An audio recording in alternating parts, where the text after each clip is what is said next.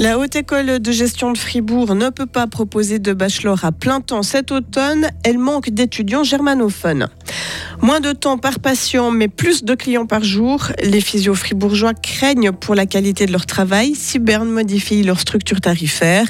Et un agriculteur se sépare de 98 vaches. Il les met aux enchères, oui, mais sur Internet en fin de semaine. Les dernières gouttes de ce matin vont céder la place au soleil, maximum 23 degrés. Il y aura un peu d'instabilité également euh, ces prochains jours. Nous sommes mardi 19 septembre 2023. Bonjour Delphine Bulliard. Bonjour.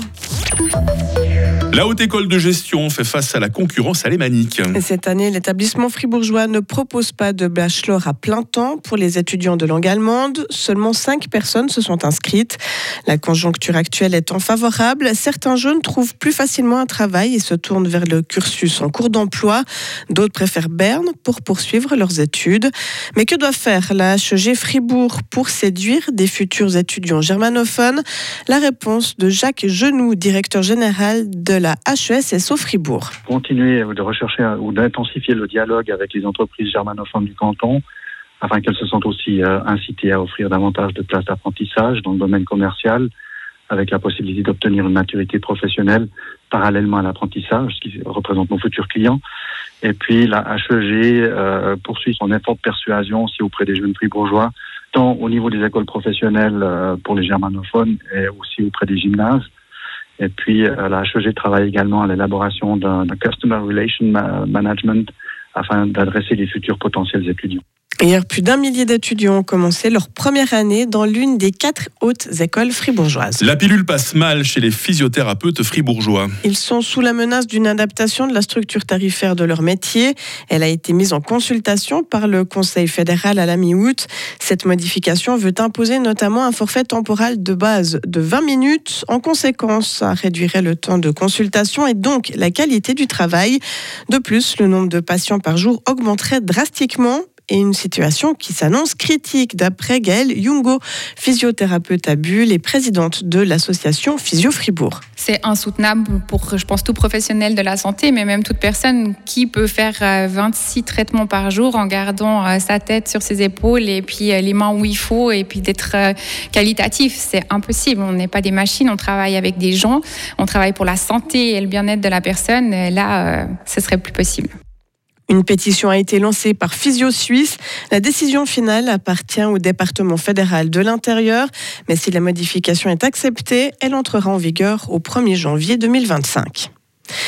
La Suisse devra s'excuser dans le futur pour son traitement des enfants demandant l'asile comme dans les cas des enfants placés. Cet avertissement émane du président de la Commission fédérale des migrations. Walter Leimgruber estime que les besoins des enfants ne sont pas pris en compte dans la procédure d'asile, et ce dans un entretien paru aujourd'hui dans la presse alémanique.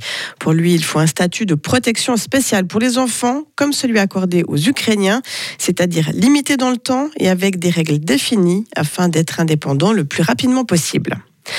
L'armée américaine a retrouvé les débris d'un F-35 recherché depuis environ 24 heures sur la côte est du pays.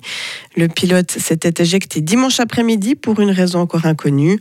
La découverte de cet avion de combat furtif qui coûte 80 millions de dollars pièce met fin aux recherches tous azimuts menées par les autorités américaines. Elles avaient appelé les habitants de la région à les aider à localiser l'épave, provoquant nombre de moqueries sur les réseaux sociaux. Il s'est occupé de ses vaches pendant près de 50 ans, Delphine. Jean-Marc Moena s'apprête à tourner une page importante de sa vie.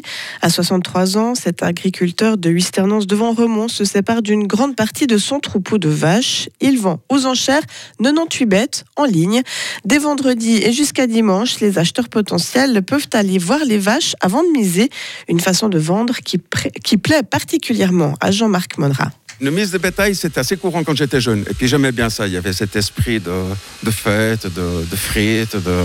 J'aimais bien ça. C'est pour ça que j'ai décidé de faire une vente. Mais actuellement, ça ne se fait plus du tout. Dire, il y a beaucoup de moyens de monde sur les exploitations, c'est quand même un travail assez conséquent.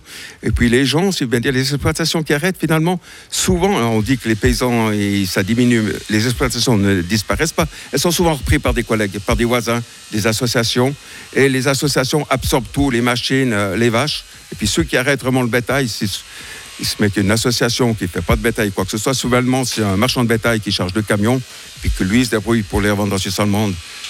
Et là, il y a beaucoup moins de travail. Mais moi, je voulais garder cet esprit vente, euh, fête, qu'on n'a plus, quoi. Et pour l'occasion, Jean-Marc Moena et Nomonra et son successeur Damien Carrard montent aussi une cantine pour restaurer les potentiels acheteurs. Une journée portes ouvertes est aussi organisée pour les curieux de la région. C'est toujours intéressant de visiter une exploitation agricole, ces belles vaches. Hein. Ah oui, puis s'il y a des petits veaux, c'est toujours Oh, c'est vrai qu'ils sont mignons tout plein. hein. Oui, c'est toujours chou. Delphine Vulliard, le retour de l'info à 8h30 sur Radio Fribourg. hein. Retrouvez toute l'info sur frappe et frappe.ch. La météo, 8h07. La météo avec Lirti Automobile, votre partenaire Mercedes-Benz à Payerne, là pour vous depuis 1983. Ah, une journée qui débute sous de gros nuages, une journée qui débute même euh, sous quelques gouttes, euh, des gouttes qui vont durer un peu plus longtemps le long de nos montagnes. On sait que l'amélioration est toujours plus lente hein, le long de nos montagnes. Et puis heureusement, ces prochaines heures, on va pouvoir tout de même profiter du soleil. En ce moment, nous avons 12 degrés à Romont, 13 à Fribourg, 14 à Payerne, 15 à Estavayer-le-Lac. Les maximales euh, du jour, 19 degrés à Bulle, 20 à Charmey, 22 à Fribourg et 23 à Morat. Demain, mercredi, sera d'abord bien ensoleillé. Puis en cours d'après-midi, les voiles nuageux vont devenir plus denses par le sud-ouest. Risque de pluie dans la nuit de mercredi à jeudi. Température minimale 12, maximale 23 degrés. Donc pour demain mercredi. Jeudi nous offrira de bons moments de soleil entre les averses du matin et de la soirée. Maximum 22 degrés. Ce temps légèrement instable nous accompagnera toute la fin de la semaine. Et en fin de semaine, il fera plus frais. hein. Attention, 19 degrés vendredi et 18 samedi. Nous sommes mardi 19 septembre, 262e jour. Pensez à claquer la bise à toutes les Émilie en leur souhaitant euh, bonne fête. Euh, La lumière du jour, c'est de 7h13 à 19h30.